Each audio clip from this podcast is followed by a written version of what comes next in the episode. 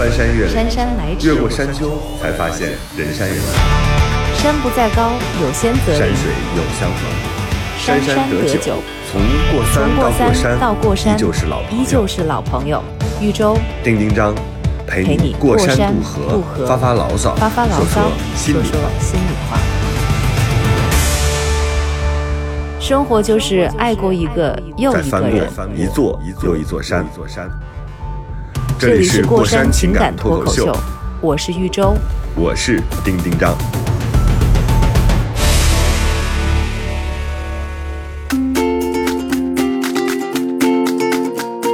Hello，大家好，这里是过山情感脱口秀，我是丁丁张。大家好，我是玉州。今天我们我们上一期轮空了一期，嗯，你干嘛，周周？你是多着急跟大家见面？上我们上一一期上一期我们不是轮空了一期嘛？我们有一期没更，然后这又开始了，整个微博催更大会又开始了。所以我们，你知道我们在干嘛吗？我们在联系一个就是，哎呀，挺挺难联系的人。然后这个人呢，是我觉得我最近看到的，就是很厉害的一个人。所以我们费尽了周折，花了一些时间，才把他请到了节目的现场。让我们热烈的欢迎。哎呀，这该怎么介绍呀？就是，呃，在首先他的身份是我的朋友，我的邻居。然后呢，我觉得他还、还有一个身份，就是一直在我心目当中，他是一个有为青年，就是他是那种，呃，我很羡慕的，很明白自己想要做什么，然后定了目标之后，很脚踏实地的一步一步去实现的，很有计划性的一个人。我觉得就是年纪轻轻，然后就能够呃，就是能够一步一步的。完成自己的一些梦想，就是这是让我很佩服的，而且他能够把生活过得很有滋有味儿，就是你在他身边，你就会觉得生活可以不普通，生活原来可以那么的热闹，可以那么的多姿多彩，呃，可以那么的正正能量的一个啊，嗯，朋友朋友，那个周周夸我们的嘉宾的这一段读一下秒，就是看看周周哎，我其实特别不会夸人。让我们热烈的欢迎！哎呀，这该怎么介绍呀？就是，呃，在首先他的身份是我的朋友，我的邻居。然后呢，我觉得他还还有一个身份，就一直在我心目当中，他是一个有为青年。他是那种啊、我很羡慕的，很领导自己。然后这嘉宾一直想说话，周周一直用夸赞让这个嘉宾留在这个屏幕以内啊。哎今天我们，请来的是赶紧赶紧 Mike，赶紧 Mike 有请 Mike。Hello，大家好，我是 Mike，然后非常高兴可以跟周周还有丁丁张一起录这期节目，来到咱们的节目现场。对，为什么我们会请麦克呢？是因为我和周周呢，我们俩其实有一个共识，我们俩都属于那种梦想贼多，但是要实现呢，可能要就是，对，有很多条件啊。就是另外呢，就是很多时候我们会畅想一种生活，但是我们让我们去开创或者说逐渐接近这个生活，我们又会因为工作呀、现在的状态呀、各种各样的原因啊，可能就会稍微拖延一点。我们很懒的，但是其麦克呢是一个，对我们其实是很很喜欢生活的舒适区的人，所以这个我虽然虽然没有跟这个周周之前对过这个事儿，但我觉得我们俩特别像，嗯就我们在那个舒适区里待着，其实对我们来说是很好的滋养。你让我们挑战一点儿，我们都觉得不哎呀，温度太差对，表现就是不轻易挪窝，在一个地方住就能够住到十几年以上。然后呢，就是也绝对不是主动提分手的那一个人，一定是被动分手。就是你是不是嘛？就是基本上一直站在原地说，我跟你说，我小的时候是说我要不要分手，会纠结很久。嗯后来呢，我就是现在这个年纪，你知道就已经哎呀历尽千帆了，我就站在原地，我要看你怎么着，就是 反正我以前就 是其实也不看看开心，但是自己就绝对不会是主动提分手的那个。对麦克，你是什么样的人？你是那种主动分手的，还是他是家庭幸福的人。型的？我是总是 你又这样打消我们的听众的哦哦，对不起。遐想，，你本来就不应该有这样的遐想嘛。老实说，我觉得我是一个比较怎么说呢，就是比较追求变化的人，但是就是总想着去有新的目标，不断去突破它，然后挑战，然后有就是用普通用普最就通俗大家讲就比较能折腾的一个人，就偶尔喜欢去折腾一下的人。嗯。麦克，我们刚才问的可是情感上的啊，就是你你你确定刚才那个 回答是情感吗？我刚才讲的是就是生活。哦，这个我还真不知道。啊生活，然后那个情感方面，我觉得就是比较的轻松愉悦。嗯我觉得跟我家人啊也好，就是都喜欢，就是也是我们喜欢探索，一起去不断尝试新鲜事物，就是旅游啊，enjoy 啊，就是去生活，就这种情感上就是不断的制造一些小惊喜，小的这种新的期待也好，新的这种这种也好。哎，我发现就是有计划性的人，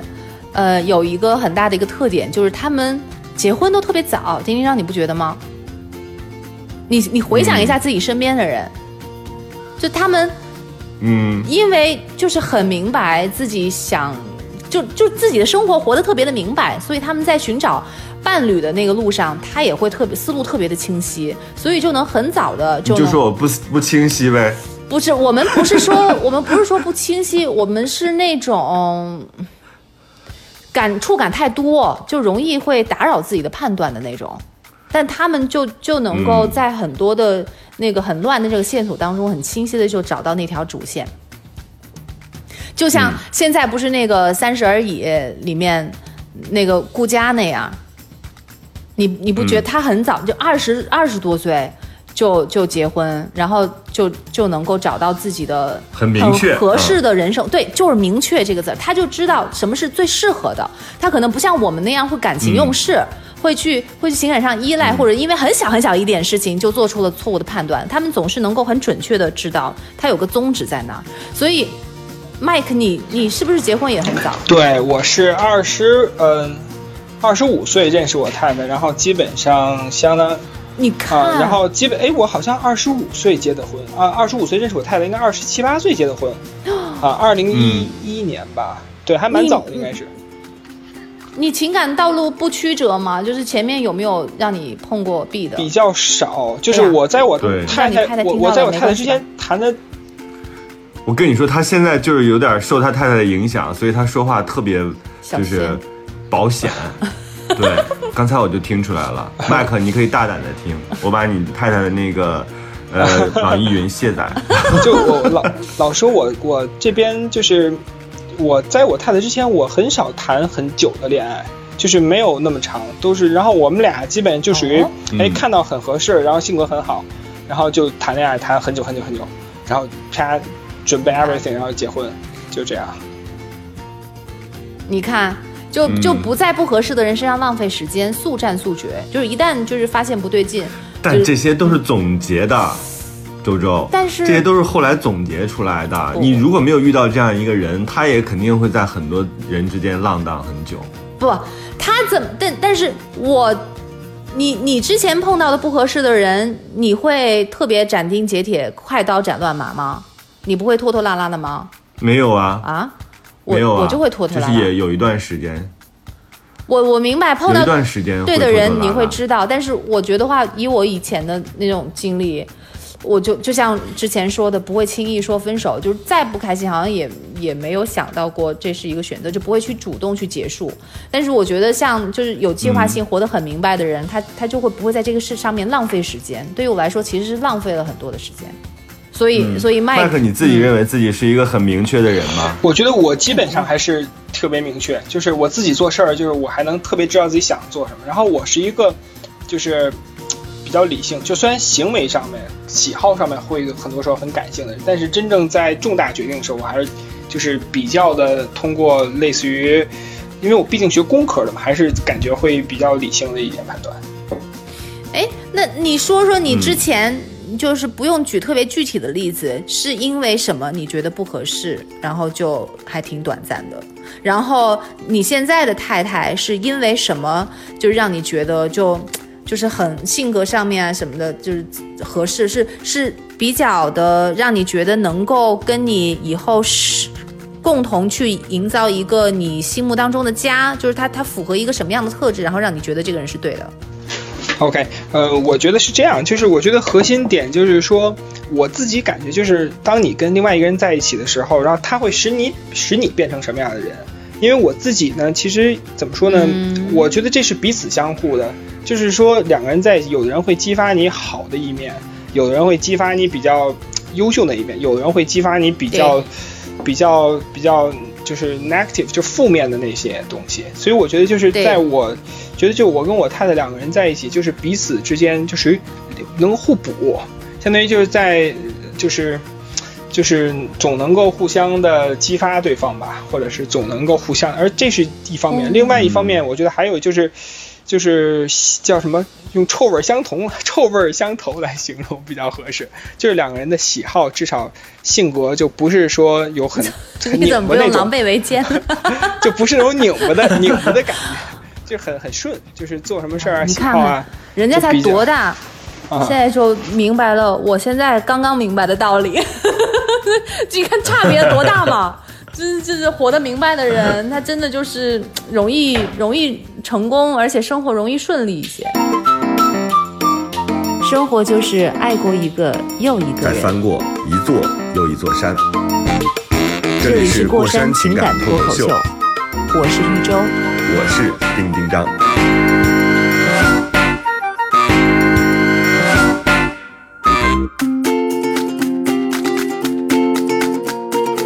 平时生活当中，就小日子过得特别红火的那种，是让我特别羡慕的那一种。呃，在周周，啊全都我说了是吗你这个一下子给我们把把我们的听 把我们的听众都给打击了。八六年，今今年多大刚刚？过完八六年，生三十四，三十四四岁，刚刚过完哦生日。三十四，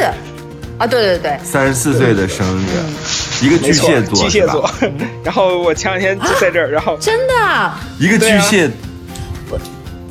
我们要不要先跟丁丁张讲一下咱们是怎么认识的？就是其实丁丁张，你难道不觉得吗？就是在现在的在大城市里面，就是你能够跟邻居有这么多的往来，好像也不是一件特别常见的事情吧？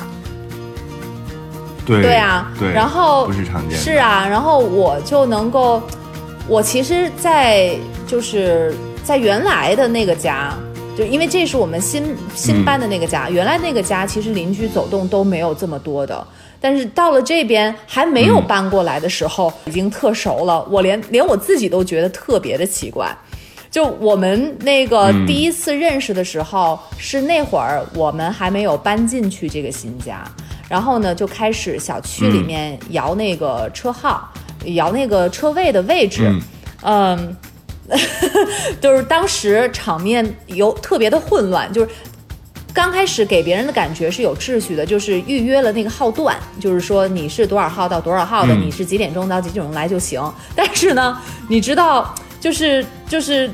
很多人他可能也是就心情比较的急切，所以其实没有到他的那个时间，就大家都一窝蜂的就不约而同的，相当于是全小区的人就都聚集在那个点儿，所以弄得特别的乱。我呢又是那种。就是呃，有一点那种正义感在身的那种，所以我跟我爸在旁边在一直在那抱怨，秩序感对我就说，我说作为物业，你在这种情况下，其实你可以拿个大喇叭，你可以维持秩序的，是吧？就虽然观观摩的这个人多，但是你在那个现场，就是正规抽号的那个现场，不至于搞得这么乱的。我明我觉得明明白白可以搞的，就是先后顺序就是很明了的。然后我就对呀、拉个线就行了。对对对，或者是有一个人在那喊一两嗓子，是吧？维持一下秩序，都比那一盘散沙要强。所以我当时我就跟我爸在那里说，就是就是说怎么搞成这样？如果是我的话，什么什么，我在那里长篇大论。然后突然，我我就听了这个声音怎么这么熟悉？我当时是这样，对然然后他就是他就上过来因为我之前是嗯这样。我之前听呃飞鱼秀嘛，然后呢，经常就是上下班开车的时候，基本上都会听。哎，我然后我还看过他们的那个，就是有一个电影、嗯微电影，就不是电影微电影，就正式的电影节目，所以我大概知道对宇宙周周长什么样。然后当时呢，对哎，我就听这个声音怎么这么熟悉啊？感觉就电台的声音到了旁边了。对，没想到抢车位的周周长得不一样。然后我发 那现，副嘴脸，你知道吗？然后我印象中特深，当时看到周周，而且周周是纯素颜，一点化妆都没有。当时，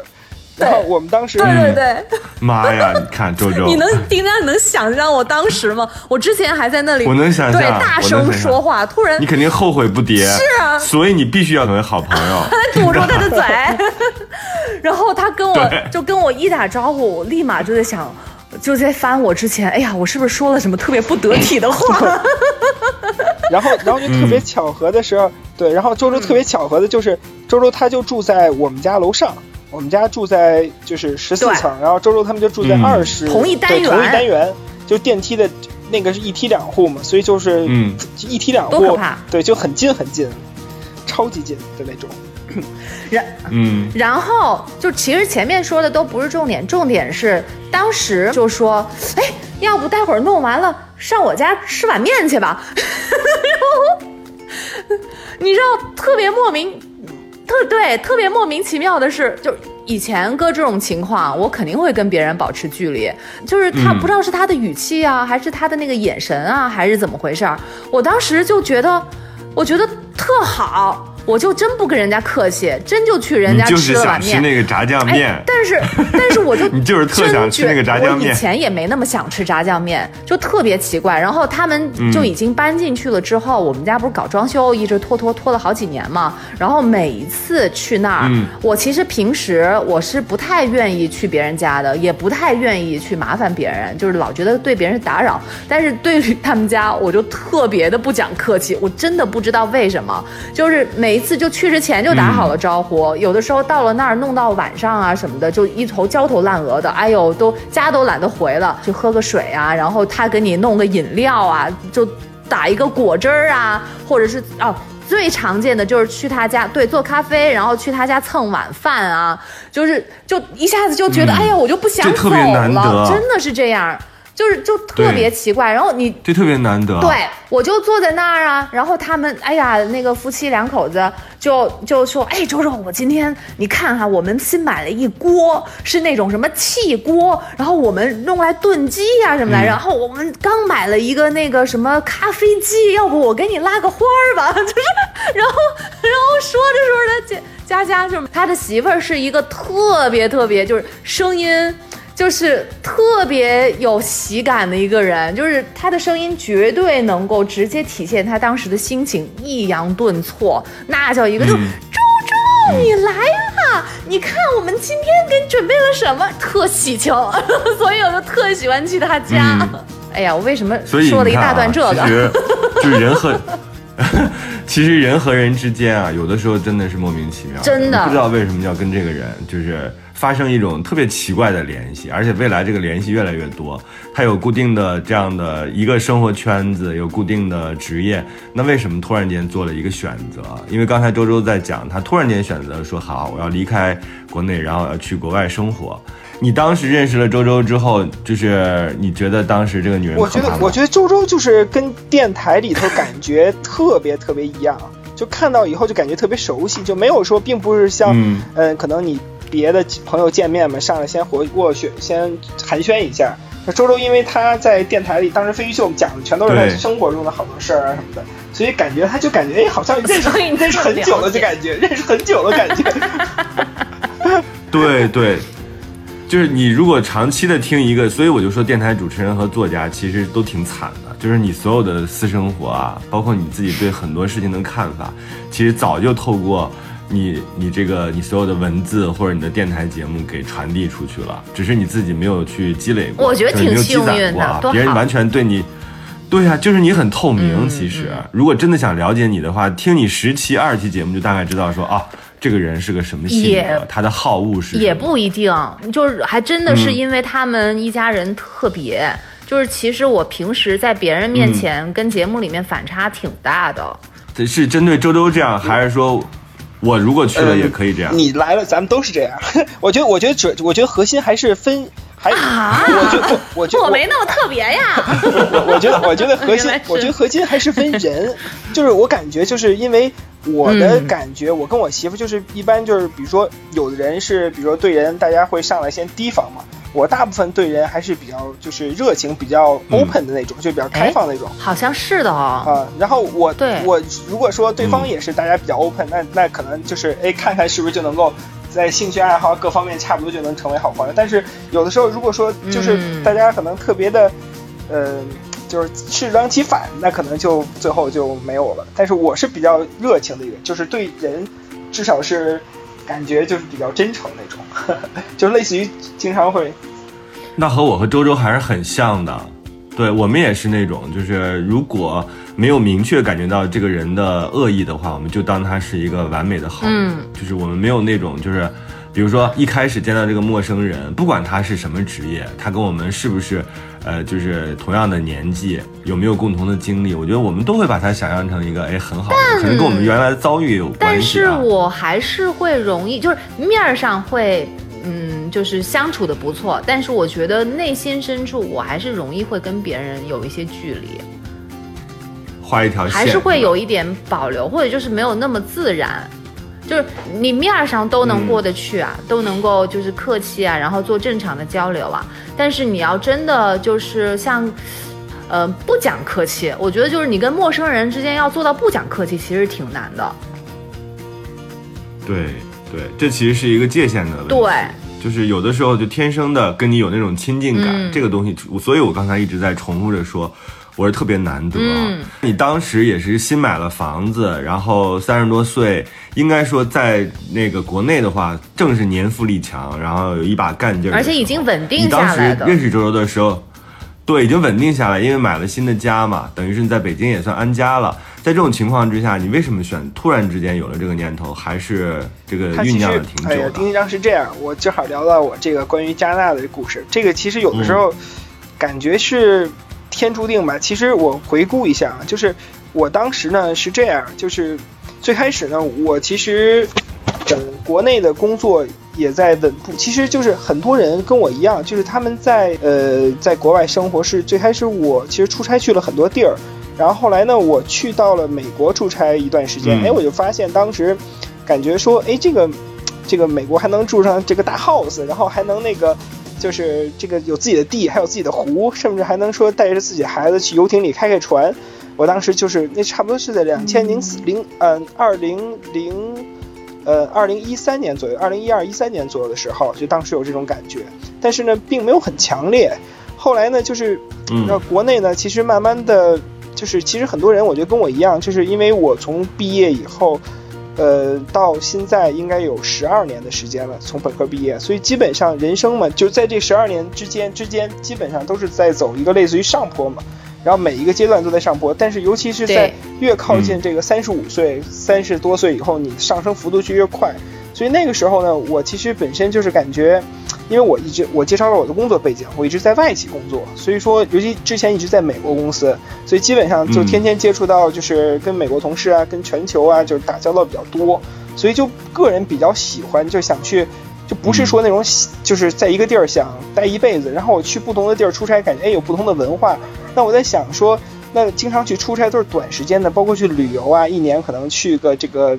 短时间，就是两三个周，最多一个月。那你感觉没有办法真正去融入当地生活。但我想，如果我要能够去美国呀，或者是什么加拿大呀、这种地方，甚至说欧洲、澳大利亚都可以，那我是不是就可以很，就是可以过生活一段时间，或者是真正体验一下当时的生活，就感觉就是就感觉人生经历方面会更完善。所以当时从这个角度出发呢，然后就想着去、去办这个。我最开始是想去留学，所以当时我其实听在心里了，就没有深入去想。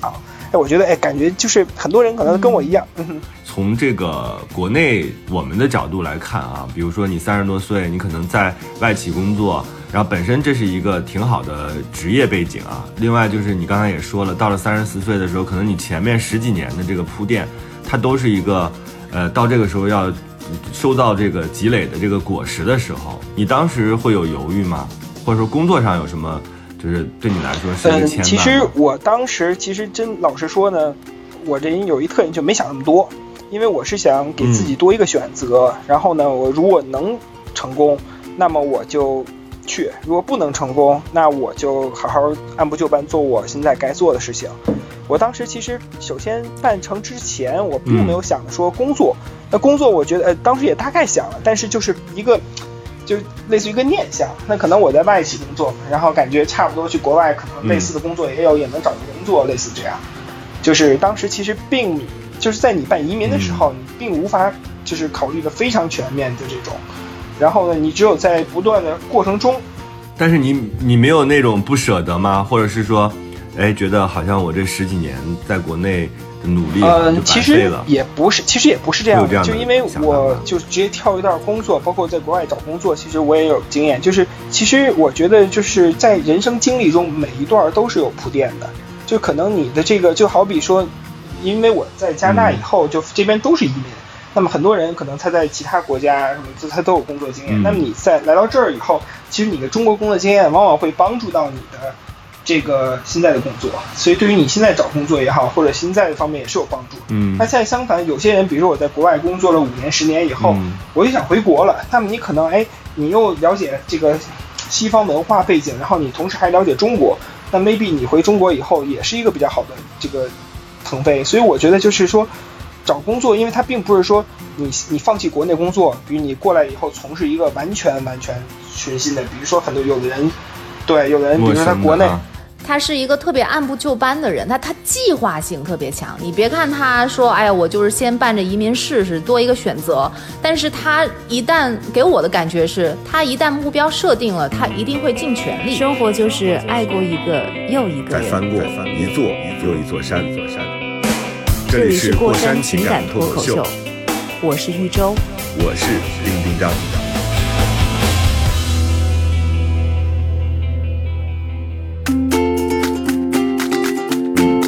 呃，我们为什么今天请麦克呢？跟大家讲一下啊，是因为我和周周之前不是有一个言论吗？我们特别，也不是说讨厌啊，就是我们有的时候会有一点，可能自己做不到，所以就有点柠檬心理啊。我们就觉得那种公众号里写的，一个人到了年近就是中年，或者说三十多岁，对然后现在越来越突然间年轻了。就是改变。对，现在越来越年轻化，突然间改变自己的生活，嗯。比如说卖掉了北京的房子，去另外一个城市生活，嗯，呃，找了一个民居，疯狂改造它，呃，打造成自己想象中的样子，什么家人坐拥几亩良田这样的感觉，过上了世外桃源的生活，对，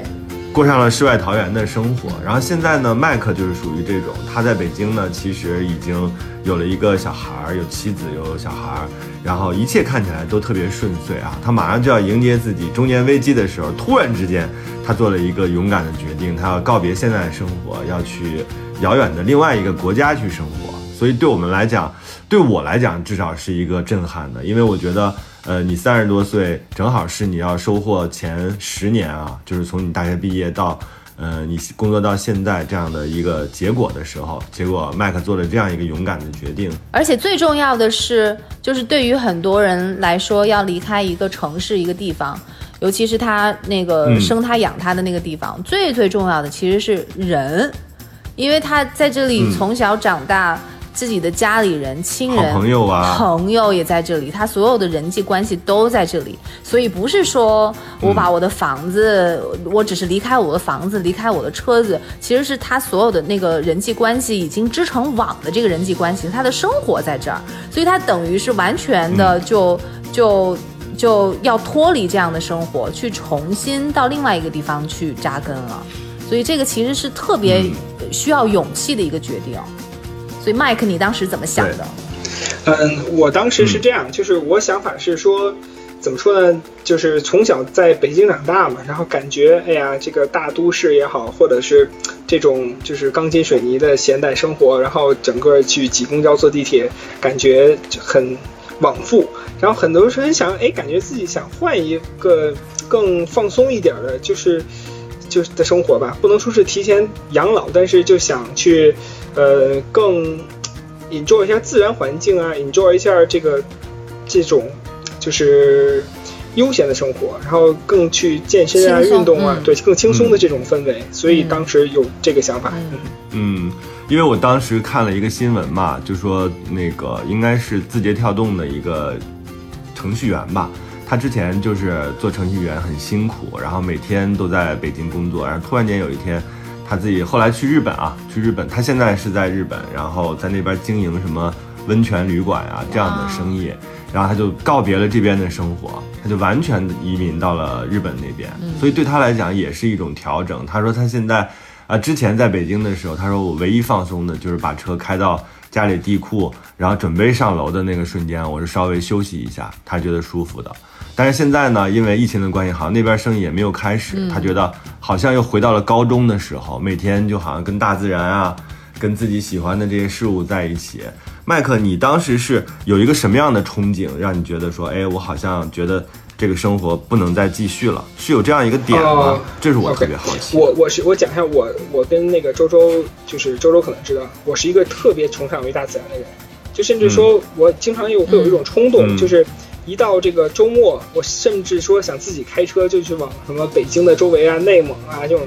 就是海天一色的地儿去去往那一开，然后找一个小地儿一住，支个帐篷，然后亲近大自然，就这种。尤其之前就是，比如说我就嗯北京周边的各种地儿都已经去的很很深入了，就基本上就属于很去遍了。对，去遍了，就感觉好像都没有什么让我能够再拓展的。你要说再太远吧，当天去或者周末去就不太容易实现了，所以感觉哎，我是不是要换个地儿再去哎继续嗯拓展一下？而且麦克是那种，嗯就是、呃，现在就北京不是有那种，就大家集体包一亩地，然后那个地方的村民他们来种，但是你承包了那个地，所以它长出来的那个蔬菜是你们家，你每个星期会去取的那种的。就他们家就是、都是最开呃，就是前几年就开始是这样的，就是吃那种，呃，这算是有机的吧，是吧？有机对，就在北京，就是北京的南六环那块儿。就是选择啊的这种生活方式，就是他们每周的时候还会嗯去到郊区走一趟，然后看吃着是眼看着它从土里面长出来的蔬菜。嗯，所以这个东西很激发你。对，就是很激发我，我就很想说，哎，什么时候我可以过上点这种悠然？就是一方面，就有两个前提，第一是我上班还可以去上班，就是还可以去工作，并不是完全没有工作的情况下，还能够去让自己哎，还能过上比较悠然自得的生活，然后也能去亲近自然的生活。我是想着想去，尤其到三十、嗯感觉要再不过这种生活就老了，感觉哎，感觉好像已经工作了十几年，想去你骂谁呢？对呀、我这边反应很大，汗毛都竖起来了。咖啡都打翻了。我这每天，我还在北三环和北四环之间比耕不辍呢。然后这边已经想着说我如何过上更悠闲的生活。嗯，对，反正不能说，反正就是因为我当时在北京的时候嘛，然后我每天就是，你想我在大兴去住，然后我的上班在望京，然后每天去很折腾的去坐这个地铁，然后，所以我印象中今年好像我是就是就是在这个这折腾过程中，我第一次得流感。哎，我还当时还很奇怪，我说这么多年没有得过流感了，就是感冒会有，但好像真就是甲流那种 H1N1。然后人大夫就说你肯定是每天啊，就是接触人很多，就很就还蛮累的，蛮辛苦。就每天，然后周末的话，就感觉比较的没有办法过上自己想过的生活，就感觉有的时候，所以有时候一到节假日，一开车能够出去，就感觉跟那个就是就憋了放飞自我的那种感觉。嗯，对，嗯不敢说是长期的、永远的吧，但是至少我觉得在有限的人生中，能够经历一下不同的这个、这个、这个、这个生活生，就是场景也比较好。嗯嗯。所以你在做这个决定之前，内心经过很长时间的争斗吗？还是说像你这种明确的人，你就可以今天晚上想想完了，明天就开始去办这个？嗯，你没有想过什么好朋友啊、家关系啊，所有的这些？对，我觉得我也是有想过，但是就想说，嗯，你后来还是想，首先第一，你你要换一个新的国家也好，或者换一个新的这个城市也好，首先你的朋友圈、社交圈都会变化。然后呢，虽然现在网络很发达，但是你还是要做很多的这个改变，这是第一。第二呢，就是说你的这个工作上面你要很好的去 plan。那么你换一个新的地方，你的工作怎么办？但是同时，你可能如果说大家不考虑工作，那可能我就会选择去泰国啊，或者去很多地方去去 enjoy life。那很多很适合的，但是我要考虑工作这方面，所以这几个因素都要考虑进去。所以其实对自己的内心还是一个蛮煎熬。但是有有往往有的时候一想，如果自己完全，呃，完全放弃了，那可能在自己最好的时间，就是人生从多少，你可能一直就。一直就会去不断的去工作挣钱，不断工作挣钱，最后带孩子，啊，就感觉在看着孩子长大，然后再走一遍父母的轮回，就感觉有时候很想去突破自我，因为可能就是感觉啊，但是你你知道，就是在你这个年纪，又成了家，然后呃还有了下一代，嗯，在北京有了房，有了车，有了非常稳定的工作，其实很多人处于你这个状态就已经就完全是安定下来了，没有想过再去折腾的。对，对，但是有我我有的时候在想，因为觉就是得这，嗯，就是感觉会就是重复我父母的路再来一遍，就可能甚至说可能每天上下班、然后挣钱，好像就是感觉，嗯，所以有的时候就自己想去能不能换一种生活方式，就有的时候，所以那时候我就是嗯，每年我跟我太太都会去，就尽可能多的，我们可能会旅游两次，就去不同的国家呀，去享受不同的人。嗯但有的时候，我跟我太太就是前一段时间看一个这个这个美剧，还是美剧叫《Beauty and Be》，嗯呃，《Beauty and Baker》，就是面包师和女神。嗯然后这个剧就感觉哎，好像这个南美啊，嗯这很多世界很多很多很好的地儿，自己都没有机会去到。那么，那如果我以我跟我太太其实已经以从北京为大本营去了很多地儿，包括中国，我们自驾游去了很多地儿，包括整个东南亚。哎，想着是不是我们能够再换一个大本营，再去更多的地方去探索？我知道很多人就会选择出去旅行啊。嗯，对，对啊。但是我讲到了，就是就我其实特别羡慕就是。就是有的人可以一一边旅行，就是一个职业，但像我的话，就是每年，比如说在我是在外企工作，时间不然后每年的够对时间不够，就时间感觉严重不够，嗯，嗯嗯，就可能有限的假期，光靠年假撑不住，撑不住啊放。飞自我的内心。嗯，所以你刚我刚才问你的问题，你一直没有回答，就是你没有纠结吗？还是说这件事情定了就定了？嗯，也纠结，就是生生活理想实哎现。，我觉得可以先问丁丁张，如果你现在要像 Mike 这样，就是要举家搬迁，嗯，别说别说一个国家了，一个城市，你你的顾虑摆在你面前，你觉得最大的困难是什么？我觉得我去其他城市干嘛呢？就是我这边有我的朋友，然后我想出去玩，我也可以出去玩。呃，对我来讲，确实是有点，你让我现在再离开这个地方，确实有点连根拔起的感觉嘛。嗯就是你把所有的你的关系什么的都可能要抛弃掉，因那为毕竟虽然你说，哎，我们可以打电话呀，我们可以视频呀，但你就见不到了。嗯，那比如说那天他们在跟我开，就是说说一个话题，他就说，那你如果现在选择南方有一个城市，北方有一个城市，你会选哪？我仔细想了想，我说我可能成都或者是青岛，我说这两个地方是我可以接受的，因为。呃，厦门我觉得有点太，就是已经是另外一个语系了，就啊，我我就觉得，哎呀，好像又有点接受不了。所以对我来讲，其实这些都只是想一想。我觉得好像北京才是我的家，我坐在这儿好像比较安心，比较安稳。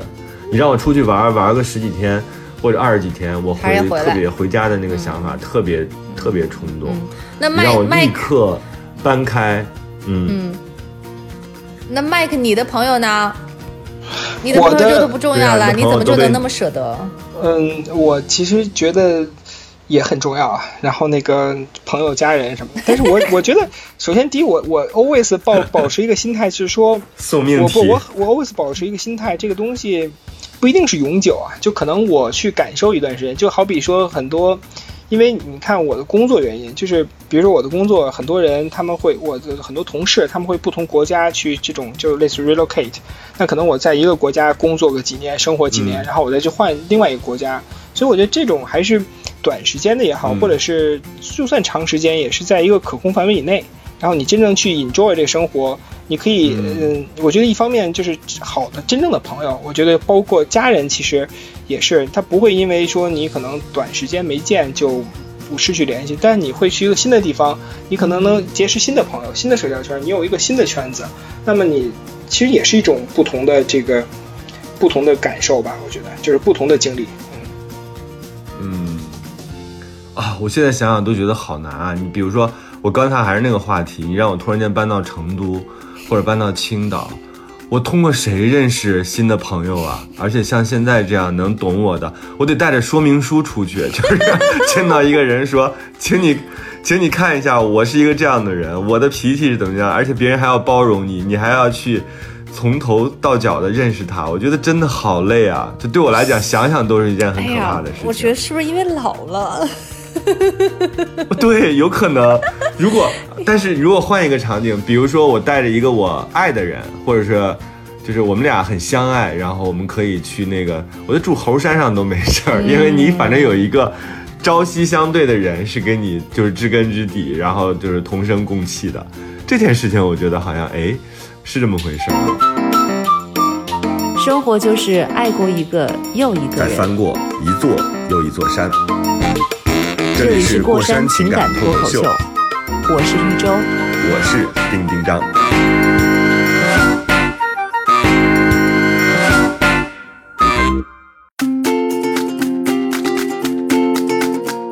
因为你你看，现在其实有很多争论啊，就是麦克，你也可以听一下。就是一方面，就像我和周周刚才说的那个，在大城市生活，怎么就不比那个，呃，就是去荒郊野岭，然后重建自己的房子更好呢？对吧？也有一些言论会说说，哎，你去国外能怎样呢？国外语言不通，然后吃的也不不太一样。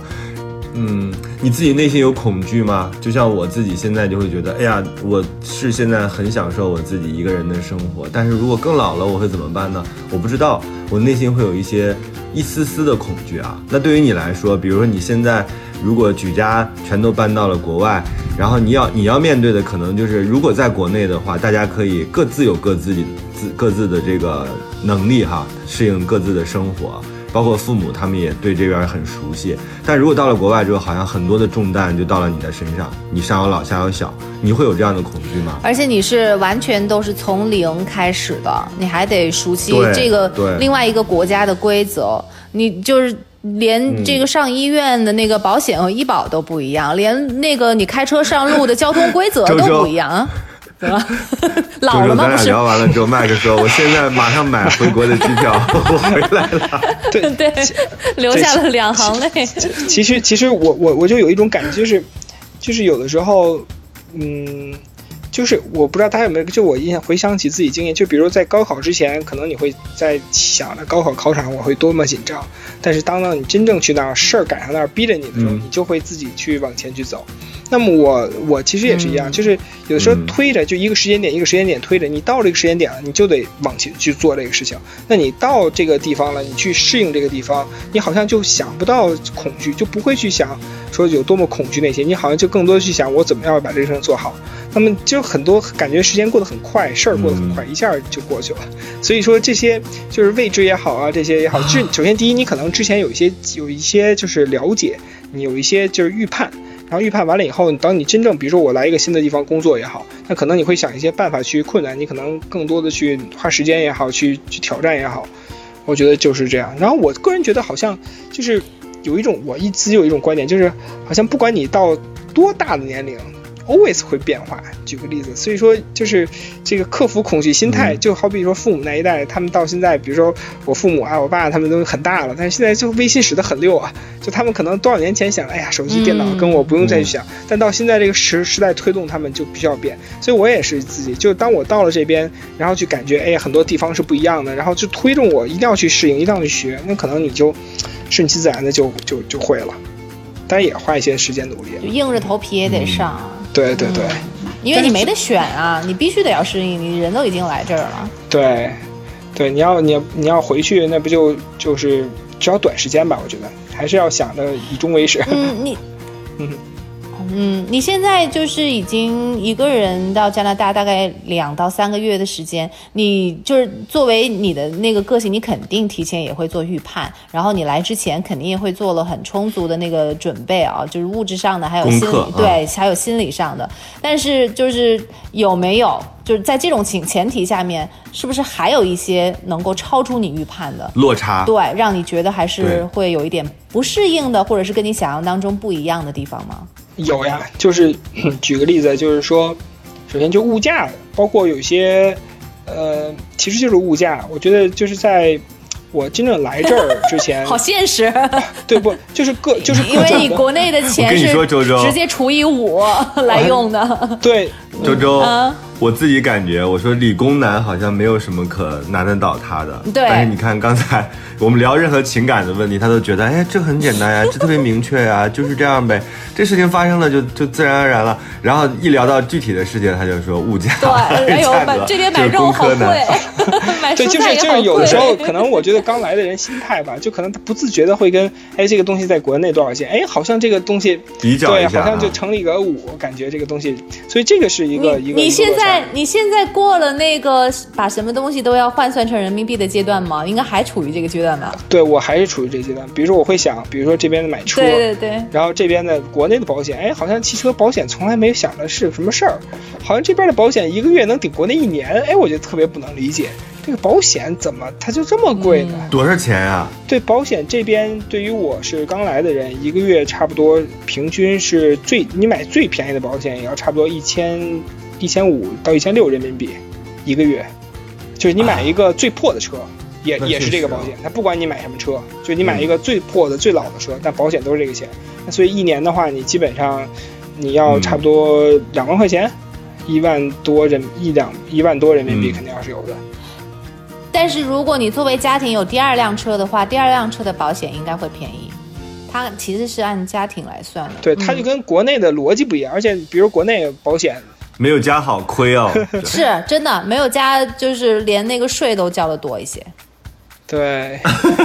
单身税嘛，啊、而且没有小孩的话，就是税也会更高。它其实就是也是鼓励你成家，然后鼓励你生小孩。对，要没有孩子，没有小孩，尤其这孩子还会领到一些补助嘛。然后，但是就能领的一些福利的补助，就是有就算是。但是如果你要自己单身的话，那可能就是成了那个分母，就是更只是更多的去贡贡献了。我就当分母。反正有钱呗。你你自己你自己交到新朋友了吗？嗯，两个月。有最近是嗯、呃比较少，为什么呢？因为因为疫情，就是现在大家可能因为这边嘛，它现在疫情还是比国内，因为国内基本上已经恢复正常，这边虽然就是恢复正常，但是毕竟大家还是会刻意的去那个呃。就是不会那么主动的去那么多人去聚集，但是在这儿我基本上会有一些朋友，就一些一些之前联系到的，包括之前以前一直就是，呃，因为就是现在国内的微信很发达嘛，然后各种事情都会有不同的这个群呐、就是大家一起办事儿啊，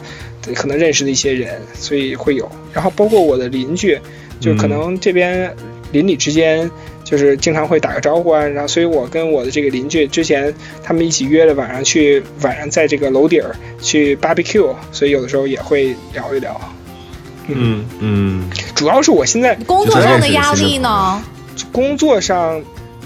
文化差异比较大，我觉得就是说，同样，因为我是同一个公司对，比如说举不问您吃了吗？比如说国内的事情，一个事儿，我比如我签一合同，对吧？国内可能我几方开个会，开一两次，然后大家一弄就完了。这边的话，因为这边的就是法律很严谨嘛，所以它的这个每个条款呀，就是它可能非常的严谨，所以这边的话就会什么事情就是邮件往来呀，很久很久，就可能一个感觉国内很快的事情，嗯在这边可能会会做的很长。这我觉得是工作上我觉得一个比较核心的点。就举个例子啊，比如说国内我去做个什么权限，然后那人没有问题，我可能给他打个电话弄完了，这边我得就是发个邮件去等。啊，等完了你还不太好去催他们，因为这边人不太喜欢被 push，所以呢，可能你就得做一些预期的预心理预判，对吧？那么这边就相对效率会低，跟国内比就是效效率会低很多。嗯，那你有的时候会想到，哎，国内的好处，或者是说，哎，国内哪些东西是让我觉得很很怀念的，会有这样的。有啊，太多了，吃我觉得不到串串香了。但是我觉得，首先就是国内下 对国内下馆子来讲，就是已经国内下馆子，我觉得是家常便饭吧。就是想吃什么各种菜呀、对每各种去嗯每周、每两周，而且国内你基本上就是人工很便宜，所以你做什么，举个例子啊，就是这边比如说我跟我一起。那个很好的朋友，他们家甚至什么刷墙啊，都自己干，铺地板呀、什么都会自己来，然后修东西啊。但国内好像什么物业搞定一个嗯电话，有不同的人，很专业的人都给你搞定了。然后国内的话，呃，就是感觉就是国内你可能不当回事儿的东西，在这边好像你都得自己去干了。啊，对，外卖什么的也肯定不像国内这样发达。对外卖还要给小费，对，外卖就会给小费，对 真的。然后外卖，它这儿也会有一些什么，也也也能有外卖，但是就是好像你一想说这个饭，比如说花个一百块钱人民币，然后外卖配送费再来个二十块钱人民币，或者是三十块钱人民币，好像就感觉不太有那么随意了。举个最大的例子，我就是我前段时间我们买这个自行车嘛，然后我那自行车还蛮便宜的，就是一个山地自行车是五百折合人民币啊，差不多五百五十块钱。结果你知道我买的那把锁，我就去配了一把锁，那把锁折合人民币三百块钱，啊，我都已经惊讶了。我说我说我说一个自行车，然后配一把锁三百块钱，然后他那自行车都是那种越野型的自行车，是没有带后边那个就后座后支架。如果你想放点什么东西在后边那个架子上没有，我想去买一个架子，我一看啊，那架子也得两百块钱人民币，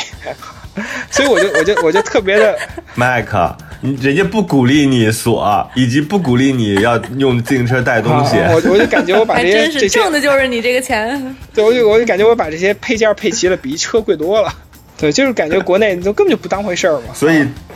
国内万能的淘宝太方便了。嗯，所以你是对，是啊，而且买个自行车还送你个车筐呢。还真那。身体力行，身体力行走完这一趟之后啊，你自己再看，比如当年，就像我刚才跟周周讲的那个，就是那些勇敢的离开自己生活的人，你怎么看他们？比如说，哎呀，去山里生活了，你怎么看？我觉得可能我我觉得好多时候就是，其实大家就比如说我之前看很多这个一些视频啊也好，就是可能大家会会不去不同的国家或者不同的地方，甚至山里啊去生活。我觉得可能寻找一种平衡吧，就是当人他去在这个每天，其实有时候我们会想着生活的意义，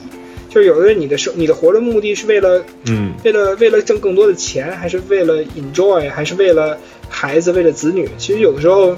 就是人有的时候想在某一阶段是为了某一个目的去追求。比如说，在我多少岁之前，可能这个事业是最重要的。那么，可能在我多少岁之前，是不是能够换一种嗯换一种场景去追求自己的事业？那是不是在另外一种时候，我可以更多的去追求生活了？所以我觉得好像就是这些，就想不同的场景的追求还是蛮蛮好的。你现在你现在的变化是什么？我我你觉得跟之前我我现在感觉就是国内，比如说叫打鸡血的状态的话，那这儿的话基本上是一个，呃，半打鸡血的一个一个去去放松，就效率来讲，从这个各方面肯定会跟国内比大打折扣，但是对于呃生活来讲，对于这个享受生活跟享受自然来讲，我觉得会比国内会会有些变化，会会比我在北京的生活会会有些变化。搬到了新的一个城市、一个国家，你安定下来之后，家人也过来了，然后也像你说的那样，你把更多的时间，呃，分陪伴家人。再往前呢，因为我因为我是比你要更，我应该我我想听听你的计划，然后想看看我现在应该该做些什么，因为你是比较明确的人嘛。你老了，没有，我觉得最可悲的就是吧，岁数确实老了，但是思想没人家成熟。这是我之前听听麦克说那一段话的我最大的一个感受。我说，哎呀妈呀，人家比我还小这么多呢，然后比我想的明白那么多，我这落后多少啊？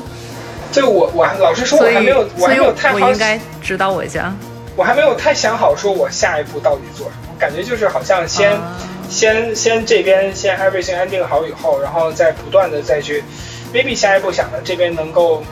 对拓展拓展一下。我觉得就是就现在来讲，我觉得还没有想。哎呦，工科男真的了不起。嗯，工科男过生活就像打那个游戏，他先把这个版图打明白，对然后其他的有没有那个版图他也不知道，然后能不能拓展出新的版图呢？他也在说，他先把这个打明白。我觉得这个就是他眼前能看到的目光所及。我觉得这个东西其实是麦克给我们的一个特别好的提示啊，就是如果你现在暂时看不到未来。或者是说你暂时不知道未来怎么办，那你就先把现在这个阶段打好。我觉得这个还是挺，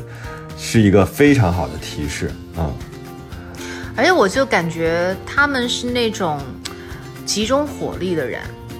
所以他的嗯效率就会高。他把自己所有的精力都朝一个目标、一个 target 去打，然后不像我们这样，就就嗯今天 这里放一枪，明天哎呦被那东西又吸引过去了，然后我就发现自己转了一圈还在原地，但是人家都已经哎呀，嗯没有在原地，哦我们是比较宽，是我们是一条就是宽的，他们是瘦长的，我们是哎呀。也也是也算瘦长的，但是横着的。行吧，哎呀，不一样就就发现真不能比，人跟人真的太大的不一样了。对，人比人气死人啊！嗯不管怎么样，我觉得麦克做了一个选择。我们生活当中其实每天都在面对各种各样的选择。今天我们请麦克呢，我觉得听到了他在选择前和选择之后，就各种各样的就是思考啊，我觉得对我们来说就是一个挺好的启发。然后。嗯，希望我们下一次啊，比如说麦克真正一年之后啊，我们再请你上节目，然后讲一讲你这一年当中发生了什么。我觉得这个还是挺好，挺好玩的。任何的，就是决定一定要放在这个长的时间线上去考量，我觉得会是另外一番天地啊。那个时候不知道疫情什么样了，也不知道国际形势是什么样。嗯，也不知道麦克在那边生活怎么样，我觉得都带着一个特别美好的期待往前走一走，看一看。真好，就看了一年之后，麦克又把我们甩出了几条大街了。对，这就是差距啊！慢慢的时间就让你一点一点的就发现了差距。好的，嗯 好吧，嗯，你要加油，麦克。对然后也注意那边疫情，注意一下啊。对的，然好希望麦克能够早日跟自己的家人团聚哦。嗯，好的，嗯。好，吧，那这一期过山情感脱口秀就到这儿。嗯，我是丁丁张，我是玉州，好，我是 Mike，你，工科男，我跟你说，这几期录的节目真的是，我觉得是近年来最艰难的几期，因为他们都跟我们不一样。但是我觉得听众朋友们，你们也要知道，我们现在在刻意挑战难度，同时我们也在刻意的寻找跟我们我和周周不一样的人，我觉得特别好。是就用这样的方法让大家开开眼界，开开耳界。好呀那我们期待下一期吧。嗯，看看下一期期有什么。待下一期对对看看。是谁。好，谢谢谢谢 Mike，好，谢谢再，见。谢谢，拜拜。下期